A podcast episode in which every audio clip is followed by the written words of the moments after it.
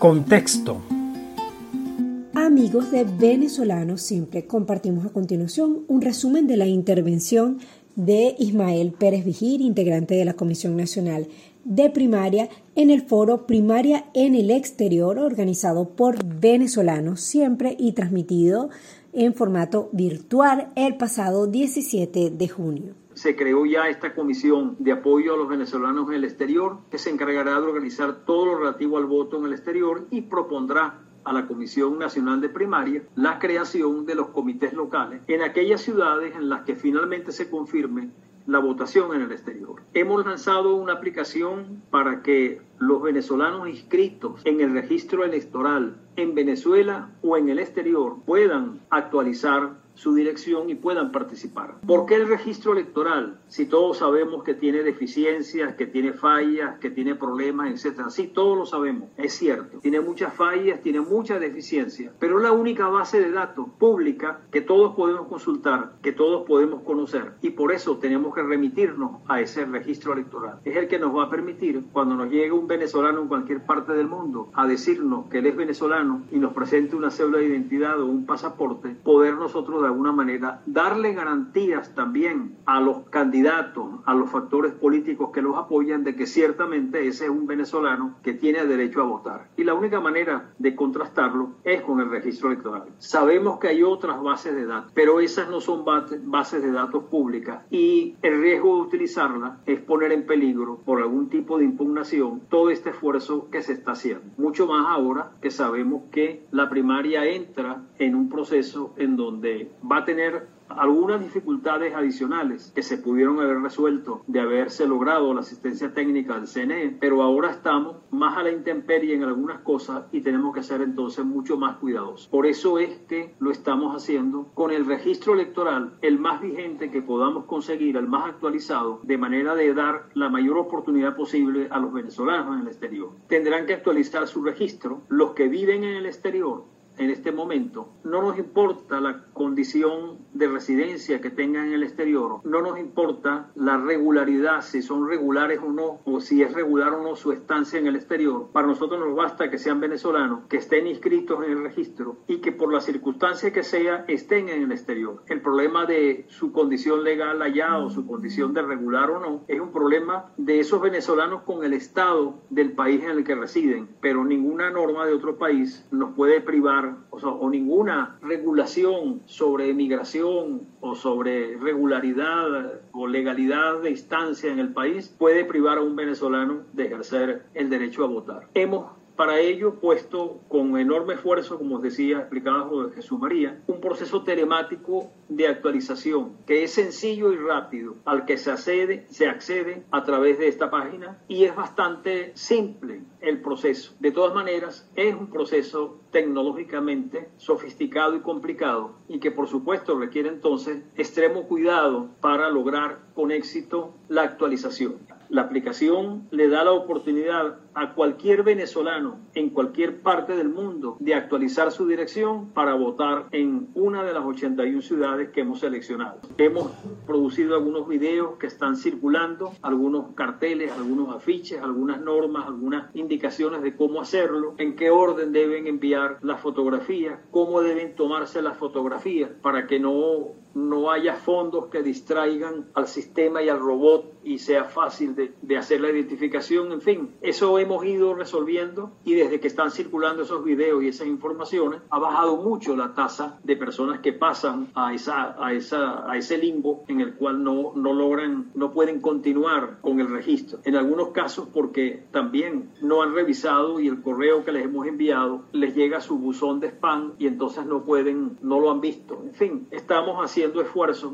hemos logrado que estos videos y que estas informaciones estén en varios de los portales que los venezolanos, que sabemos que los venezolanos en el exterior consultan y que allí eh, eh, ya tenemos varios banners y varias informaciones que nos han permitido difundir más la aplicación y que las personas puedan acceder a ella. Y bueno, parte, este esfuerzo que estamos haciendo también hoy, también es parte de eso. También contamos con que todos los que están asistiendo, que han logrado ya, que han superado su proceso de actualización o que están en ese proceso, nos ayudan a difundir la información. Eso nos llevará entonces, a pesar de que el proceso de actualización es telemático, a que la votación del 22 de octubre sea presencial y manual en las ciudades seleccionadas. Esto es una condición que nos pusieron sin excepción todos los candidatos o precandidatos con los que hemos conversado y los factores y partidos políticos que los apoyan. Todos ellos quieren participar en el proceso, todos ellos quieren tener la oportunidad de tener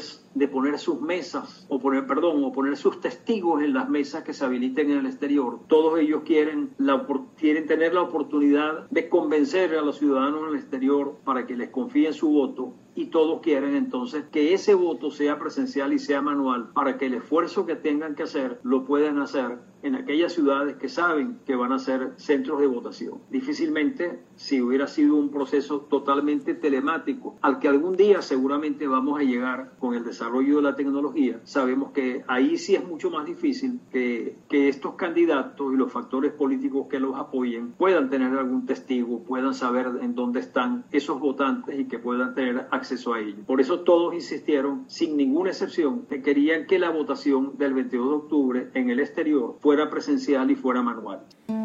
Amigos, vamos a una pausa y volvemos con más de venezolanos siempre.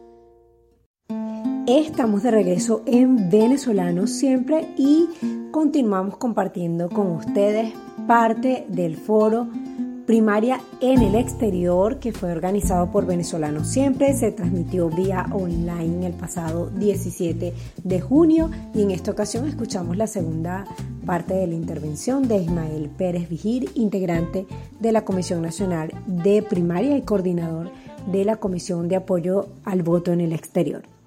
Seleccionamos 81 ciudades en 31 países con base en la información que teníamos disponible. Con base en esa información disponible, sabemos que en esas 81 ciudades hay más de 6 millones y medio de venezolanos, de los cuales 3 o 3 millones y medio son mayores de 18 años y probablemente la mayoría están inscritos en el registro electoral. Hubiéramos querido tener más ciudades. Sabemos que hay algunas ciudades en donde hay números importantes de venezolanos que hubieran querido que su ciudad hubiera, estuviera entre esas 81 ciudades iniciales. Y nos han insistido, nos han enviado correos, nos han llamado y realmente hicimos un esfuerzo. Comenzamos por menos de 70 consultando esas ciudades con los candidatos y los factores que los apoyan. Esa lista trascendió, que no debió haber sido así, pero trascendió y nos llevó a que finalmente concluyéramos en estas 81 ciudades. ¿Hemos cometido algún error? Posiblemente. ¿Podremos subsanarlo? Quizás podamos subsanarlo hacia el final del proceso. Pero lo importante que queremos transmitir es que no se hizo por capricho, no se hizo eh, porque un día se nos ocurrió que eran estas y no otras. Fue un proceso de discusión de más de dos meses, de consultar con muchas personas y hasta, hasta que finalmente teníamos que tomar una decisión porque no podíamos posponer más el proceso para la actualización que va a tener o que, que comenzó el 7 de junio y que debe concluir el 7 de julio, porque después entonces tenemos que auditar ese registro, esa actualización del registro, tienen que conocerlo los candidatos, porque es una de las condiciones, la, la posibilidad de que lo conozcan. Por supuesto, van a conocer únicamente los nombres y el número de la cédula de las personas que van a votar en el exterior. No les vamos a dar otra información. Toda la información que se consigne mediante esta aplicación va a ser celosamente resguardada por la Comisión Nacional de Primaria. No va a ser compartida con ningún organismo privado y mucho menos público del Estado venezolano y estamos cumpliendo todas las normas internacionales para la protección de datos, para asegurar a todos los venezolanos que esa información que se nos está confiando está en buenas manos, está en manos responsables y que no va a trascender y que nada más se va a conocer aquella que los candidatos necesitan para poder ejercer su actividad política. Ese proceso debe concluir hacia finales de julio y hacia finales de julio entonces tendremos el registro tanto en el exterior como en Venezuela que vamos a utilizar en el proceso del 22 de octubre. Por lo tanto, ya Han transcurrido dos semanas desde, desde, que se inició el proceso. Nos quedan todavía unas tres semanas para ese proceso de actualización y se requiere de un esfuerzo importante. Se requiere de un esfuerzo importante porque a pesar de que estamos abriendo la posibilidad de participar a tres millones de venezolanos, el esfuerzo no concluye allí porque estos venezolanos que se registren, que actualicen su registro, no podemos garantizar de ninguna manera que van a poder votar en la elección presidencial del 2024. Pero sí nos va a permitir visibilizar el problema, sí nos va a permitir decirle a los venezolanos aquí y a quienes nos apoyan en el mundo internacionalmente cuál es la situación de los venezolanos en el exterior y cómo se les está violando su derecho a la identidad y su derecho a votar. Esto es una ocasión para organizarnos, para movilizarnos y ver si logramos que una gran mayoría de venezolanos pueda votar en el 2024. Los criterios de la selección de las ciudades, escogimos o tratamos de escoger aquellas donde había o que sabíamos que había concentración de venezolanos con base en la información disponible, que además había concentración de venezolanos en ciudades cercanas, incluso transfronterizas, con facilidad de desplazamiento y de movilización, y sobre todo que podíamos contar con la presencia de grupos organizados de comunidades de venezolanos en disposición de ayudar a la Comisión Nacional de Primaria a instalar los centros de votación y las mesas. Y esto es muy importante porque para que esas ciudades se conviertan en centro de votación se requiere algunas condiciones. Se requiere de que haya una capacidad de organización autogestionada, porque tenemos que pedir a los venezolanos en el exterior el mismo esfuerzo que le estamos pidiendo a los venezolanos en Venezuela, a nuestras juntas regionales, que gran parte de la actividad tiene que ser autofinanciada, tiene que ser autogestionada, porque no vamos a contar con recursos para, para poder organizar y, y para que los venezolanos voten como están acostumbrados a hacerlo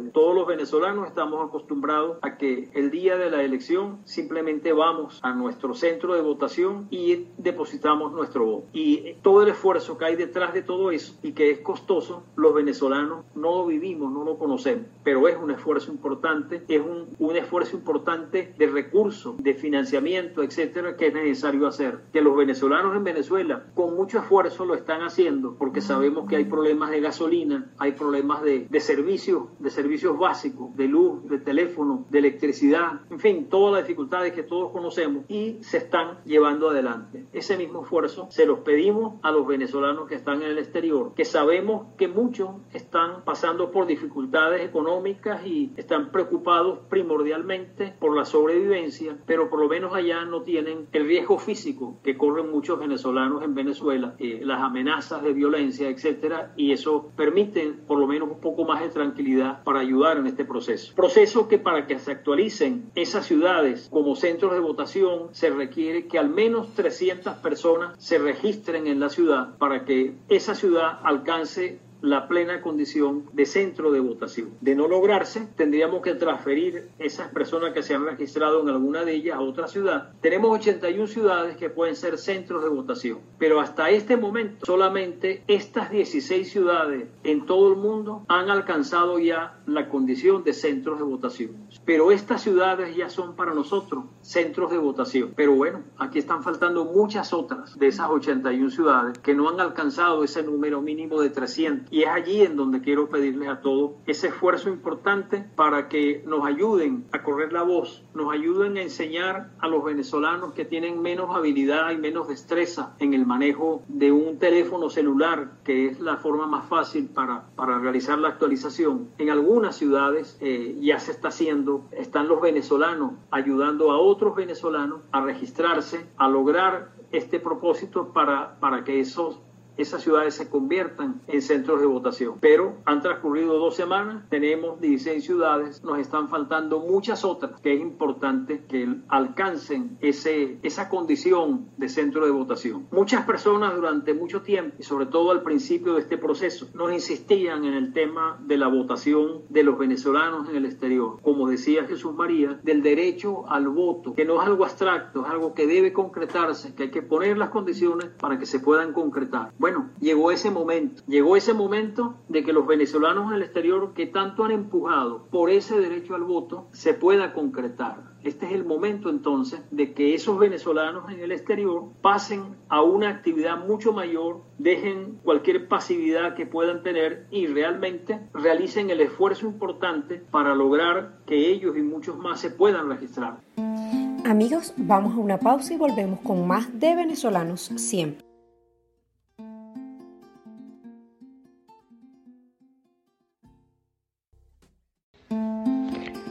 Camino a la primaria.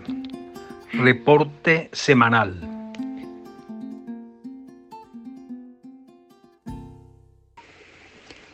Camino a la primaria.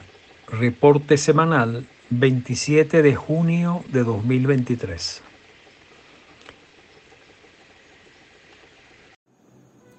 Estamos de regreso en Venezolanos siempre y a continuación Ismael Pérez Vigir, quien es coordinador de la Comisión de Apoyo para el Voto en el Exterior de la Comisión Nacional de Primaria, nos ofrecerá un reporte sobre las actividades realizadas en el marco de la elección primaria prevista para el próximo mes de octubre en el exterior. Escuchemos.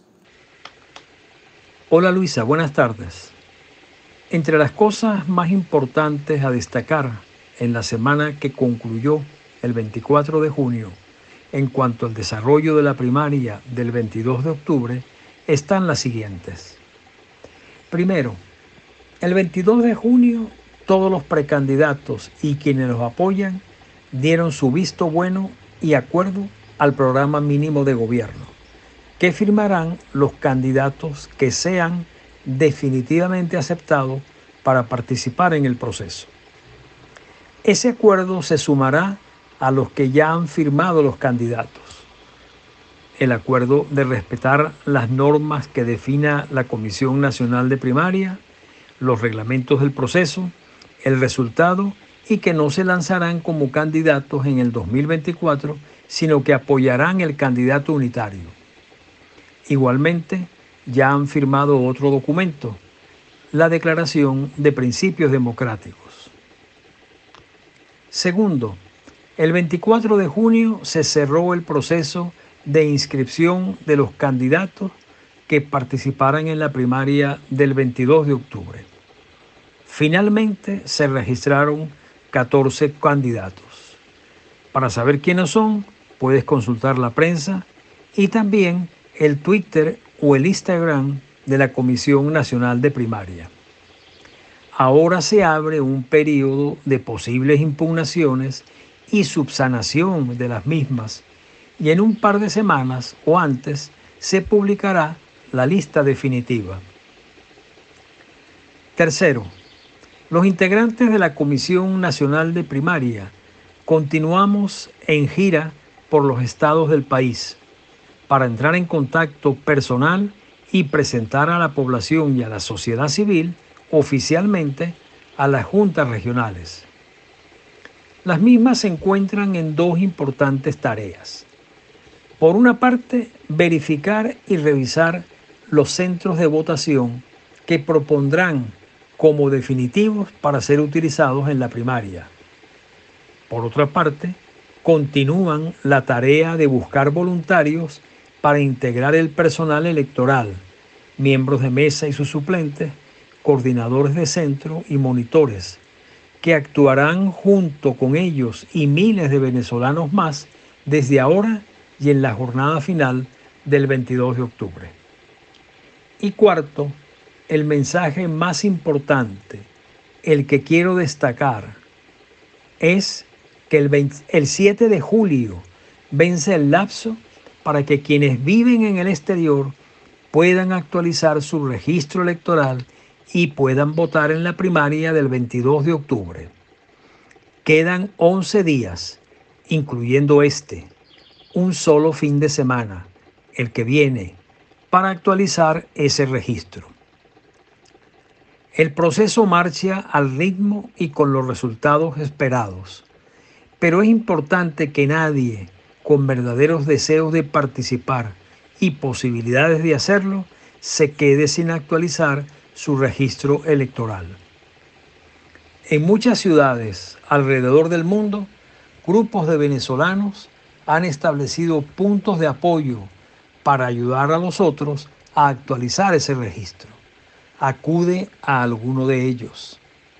Igualmente hay grupos políticos que apoyan candidatos que están promoviendo su propio registro y el nuestro. Son un gran apoyo, pero no olviden decirles a sus simpatizantes y no olviden ustedes mismos que deben actualizarse en nuestro registro o no podrán votar el 22 de octubre. Recuerda, quedan pocos días. Movilízate. No lo dejes para última hora confiando en una posible extensión del plazo que a lo mejor no se produce. Estos fueron sin duda los eventos más importantes a destacar del camino a la primaria ocurridos durante la última semana. Amigos, vamos a una pausa y volvemos con más de venezolanos siempre.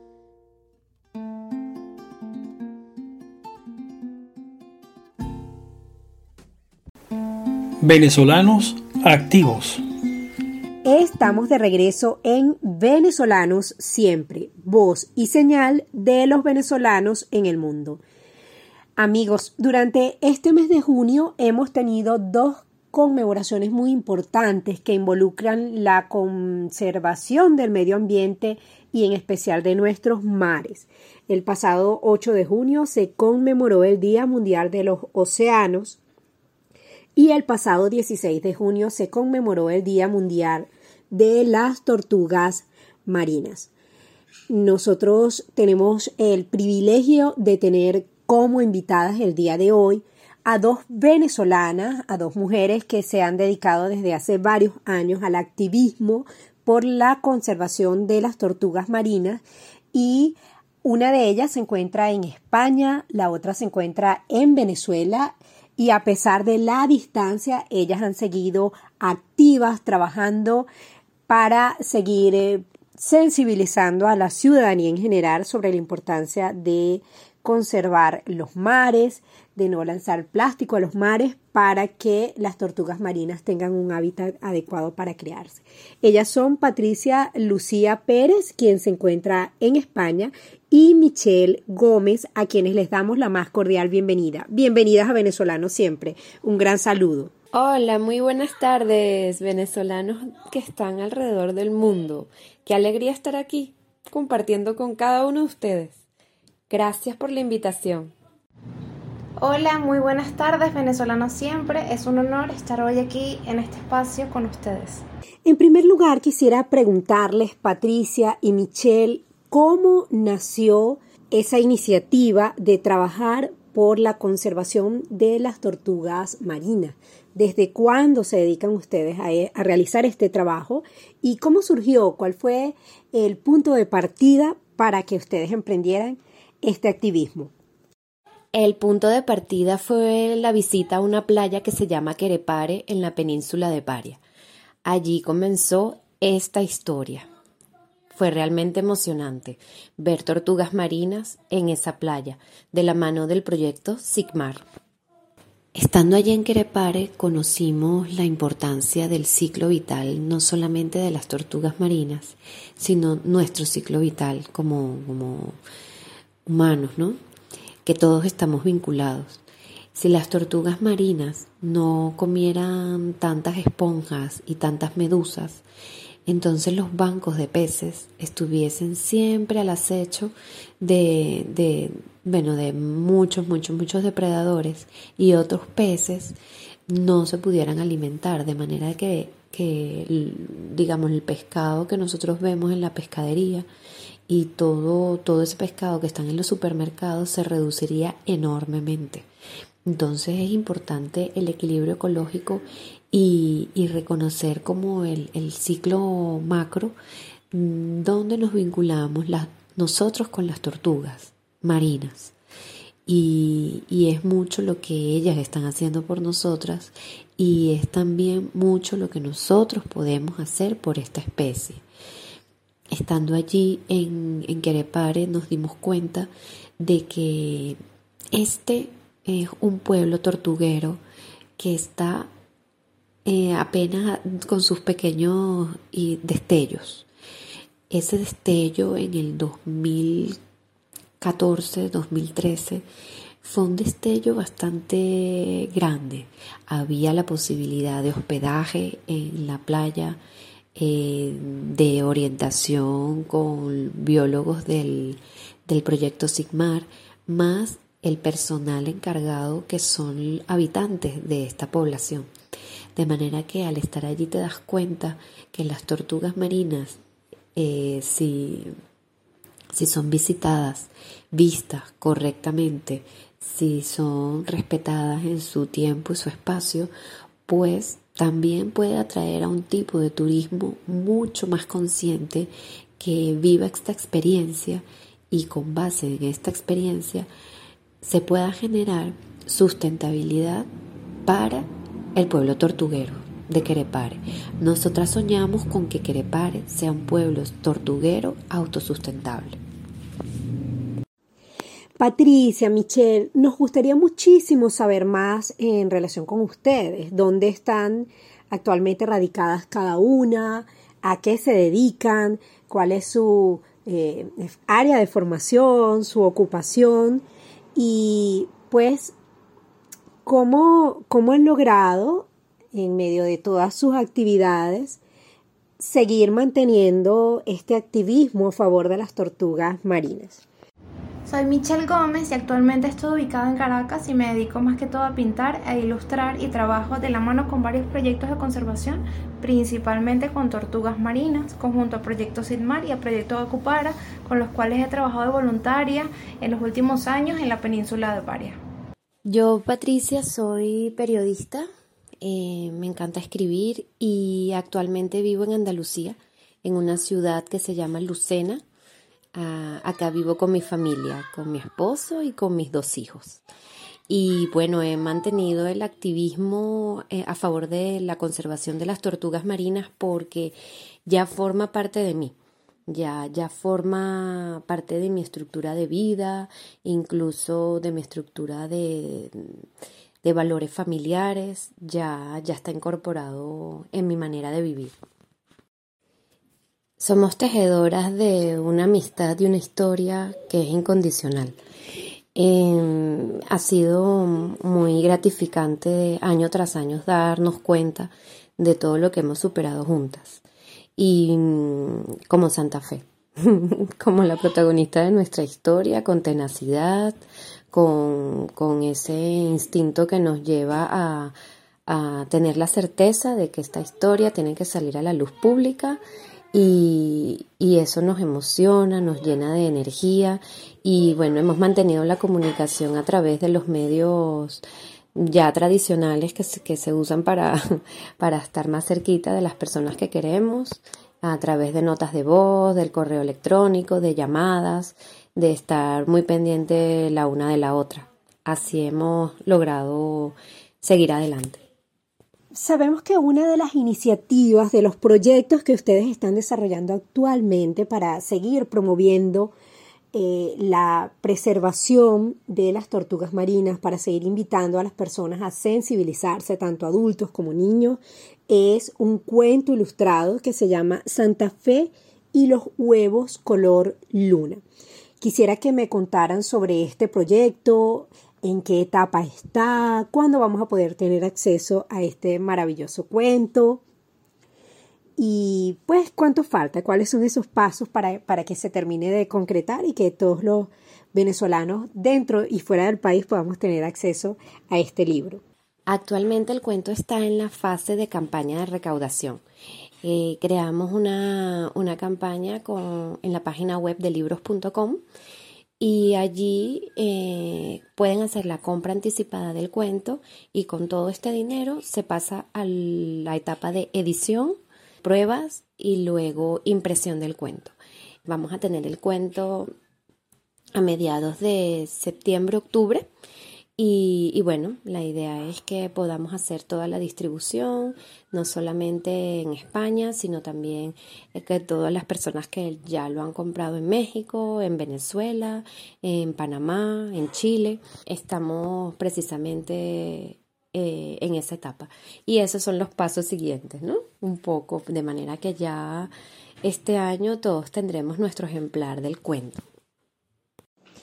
Patricia y Michelle justamente han hecho un video que forma parte de la campaña que ellas han empezado a desarrollar para apoyar económicamente la producción de este cuento. Vamos a escuchar eh, parte del mensaje que ellas transmiten en este video.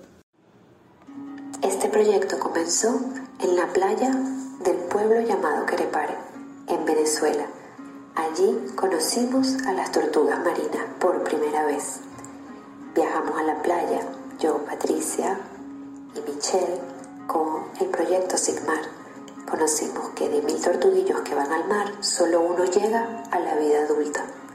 Quedamos tan enamoradas de esa primera carrera frenética hacia el mar de los tortuguillos que liberamos que se nos ocurrió que teníamos que escribir y también ilustrar esta historia.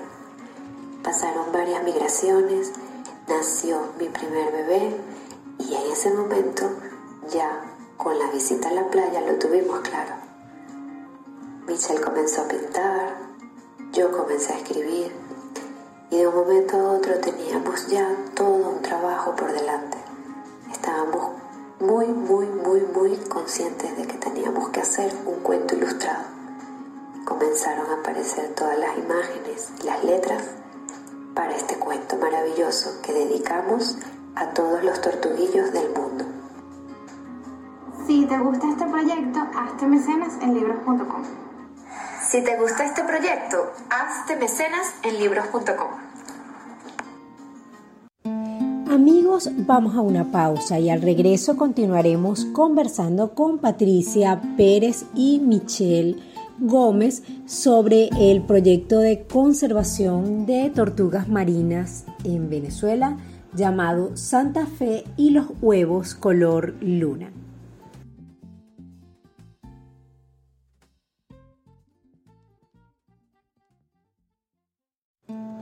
Estamos de regreso en Venezolanos siempre y continuamos conversando con Patricia Pérez y Michelle Gómez dos mujeres venezolanas dedicadas a la promoción de la protección de las tortugas marinas y ellas actualmente desarrollan un proyecto transnacional. Una se encuentra en España, la otra en Venezuela, pero están desarrollando el proyecto editorial Santa Fe y los huevos color de luna, un cuento ilustrado que pretende sensibilizar a sus lectores sobre la importancia de la preservación de las tortugas marinas y la conservación, por supuesto, de nuestros océanos para eh, lograr que los tortuguillos que entran al mar sobrevivan.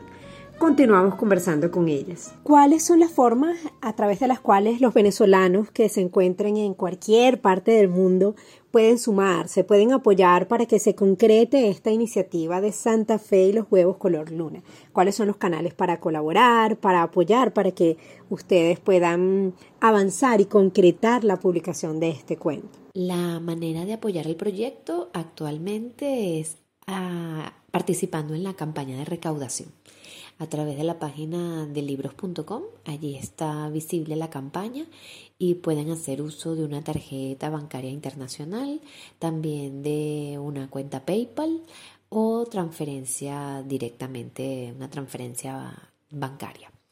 Esas son las tres modalidades que permite esta plataforma de libros.com.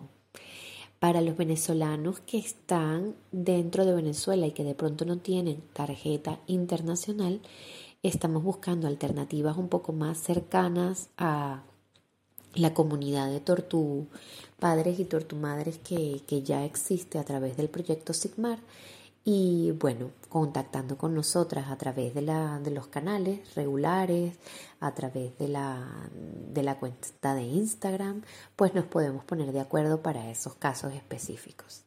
La cadena de favores que se ha activado para hacer posible esta campaña también nos ha llevado a conseguir una manera de ofrecerle al público venezolano, a los venezolanos que están en Venezuela, la posibilidad de sumarse a la campaña a través de los pagos a través de CEL.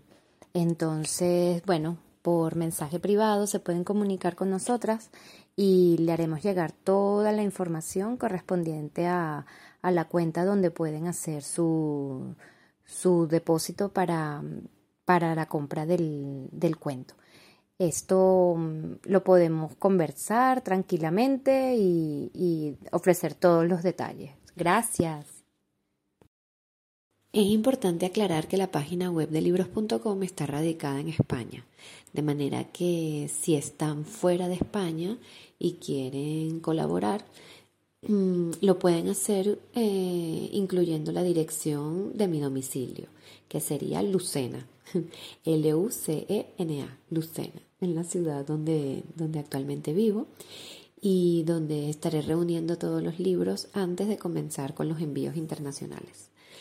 Eh, este, esta campaña de recaudación nos ha permitido crear una comunidad de mecenas bastante interesante y, y va creciendo, va creciendo. Necesitamos que nuestra campaña crezca, actualmente está en 31% y queremos alcanzar el 100% del monto eh, a recaudar.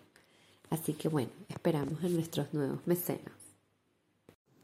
A partir de la experiencia que ustedes han tenido de continuar activamente con su trabajo de sensibilización a favor de la conservación, de la preservación de las tortugas marinas, ¿qué recomendaciones pueden hacer a otros venezolanos en el mundo que a pesar de la distancia, quieran seguir colaborando, quieran seguir contribuyendo con eh, causas, con iniciativas que vayan eh, orientadas a apoyar a nuestro país, apoyar a Venezuela. Mi recomendación es compartir, divulgar, educar y apoyar a todos los proyectos en Venezuela que trabajan con las manos en pro de la conservación de todas estas especies en peligro de extinción, que son personas comprometidas de corazón para dejar un mejor planeta para todos. Mi recomendación es eh, investigar un poco sobre los proyectos que, desean apoyar, eh, conocer cuáles son los objetivos, conocer el alcance que tienen, seguir los proyectos que, que quieran eh, apoyar, que son muchísimos, son muchísimas las instituciones, los grupos que se mantienen activos a favor de la conservación del medio ambiente en Venezuela. Y por supuesto la ayuda y el apoyo internacional es fundamental para que todos, todos, todos salgan adelante. Así que bueno, les recomendaría eso, investigar, pasar un poco de las redes sociales a una a una comunicación más presencial, dependiendo de, de, eso, de lo que quieran, de lo que quieran lograr. A veces la añoranza nos da por, por querer seguir contribuyendo con nuestro país, estemos donde estemos, estemos eh, dentro de Venezuela o estemos afuera. Creo que todos sumamos, eh, de poquito a poquito, todos sumamos una gran montaña de posibilidades para nuestro país. Muchísimas gracias por este contacto. Nos gustaría que le recordaran a nuestros oyentes sus redes sociales, sus canales de contacto, la página donde pueden sumarse a esta campaña a favor del cuento Santa Fe y los huevos color luna. Invitamos a toda la audiencia a visitar la red social que hemos creado para el cuento en Instagram, arroba Santa Fe la Tortuga. Allí encontrarán toda la información y también la invitación para mantener algún mensaje directo en el caso de tener alguna duda, pregunta, lo podemos conversar por allí. Gracias.